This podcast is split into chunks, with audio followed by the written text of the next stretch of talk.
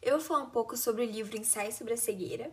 Ele foi escrito por José Saramago em 1995 e três anos depois ele ganhou o Prêmio Nobel de Literatura.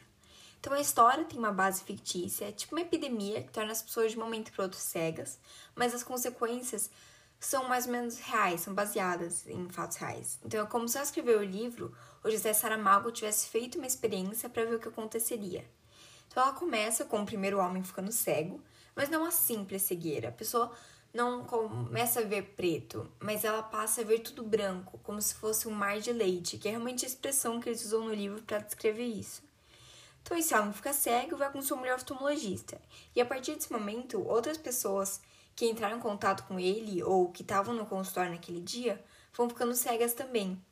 Então o Estado fica preocupado de que isso seja uma doença contagiosa e decide trancar, ou melhor, decide largar essas pessoas em sanatório abandonado. E uma das pessoas que vai para lá é a mulher do médico, que apesar de não estar cega, decide fingir para acompanhar e ajudar seu marido que cegou. E o exército ficou encarregado de levar comida e vigiar os portões do, do manicômio para que ninguém saísse de lá. E no início eram só umas seis pessoas, mas conforme os dias vão passando, vão entrando cada vez mais gente, até que o lugar vira o caos. Então eles têm escassez de comida, falta total de higiene, e os cegos começam a se dividir em grupos para se organizar. E chega ao ponto de que um desses grupos começa a roubar a comida e cobrar por ela. No começo era dinheiro, joias, relógios e depois até mulheres. Então a situação vai piorando cada vez mais, passando por acontecimentos extremamente nojentos e horríveis. E também a história depois vai além do sanatário. Em certo ponto, é narrada a vida na cidade depois que todo mundo tinha se tornado cego. E aí realmente mostra como o homem volta a se tornar um animal com instinto de sobrevivência começa a crescer. A história é realmente interessante, então ela te prende, mas o livro é extremamente pesado e cansativo de se ler. Então a leitura não flui muito, é demorada, ou pelo menos eu demorei muito tempo para ler. Porque além de ser escrito no estilo do José Saramago, assim, pontos e uma frase conectada a outra, ele escreve tudo muito detalhadamente e de forma muito realista. Então fica longo e as partes nojentas, que são muitas, ficam terríveis, é difícil de ler, causam muito impacto. E o tempo todo você fica pensando como isso seria se acontecesse com você. E outra coisa que também complica bastante a leitura é o fato dos personagens não terem nome, então eles são chamados pela forma como foram apresentados. Então, por exemplo, o médico, a mulher do médico, o primeiro cego, a mulher do primeiro cego, o rapazinho estrábico, a rapariga dos óculos escuros e o velho da vinda preta, que aliás são os personagens principais do livro, que formam tipo um grupo e a história gira em torno deles, e eles são liderados pela mulher do médico, que enxerga, né? Então, por isso que eu citei o nome de todos eles. E ao longo da história, começa a ficar possível entender o porquê deles não terem nomes. E um dos trechos que eu mais gostei, ele dá uma explicada, é durante uma conversa desse grupo em que a rapariga dos óculos escuros diz: Dentro de nós é uma coisa que não tem nome. Essa coisa é o que somos. Então eu acho que o José Saramago não deu nome aos personagens para representar essa coisa que não tem nome, que é o que eles são.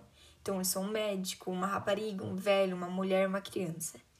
E outra coisa que eu também achei muito interessante sobre o livro é que bem no comecinho da história, antes de tudo começar, está escrito o livro dos conselhos. E realmente, o livro é repleto de conselhos. A cada página, a cada parágrafo, tem uma outra dica de vida. E esse é um dos motivos pelo qual eu achei esse livro tão bom.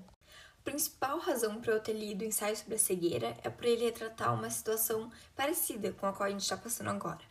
Então, uma grande epidemia que faz com que as pessoas tenham que se trancar em quarentena. Mas eu fui procurando por semelhanças e eu acabei encontrando mais diferenças. Ultimamente, o mundo parece ter se unido, entrado em clima de apoio e solidariedade para combater o Covid-19. E o livro mostra um mundo ao contrário, cheio de egoísmo e pavor. Tem até uma frase dita pelo médico que é: É desta massa que nós somos feitos, metade de indiferença e metade de ruindade. E ela resume bem a maior parte das pessoas do livro, com exceção de algumas, é claro, como por exemplo a mulher do médico, que estava disposta a sacrificar a sua visão para ajudar seu marido e os outros cegos. E ela é como os médicos de hoje em dia, que estão se pondo em risco para salvar os outros.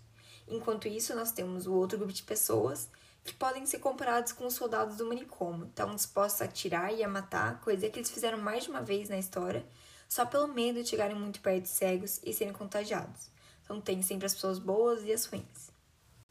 Para finalizar, eu gostaria de ler mais um trechinho. Cegueira também é isto: viver num mundo onde se tem acabado a esperança.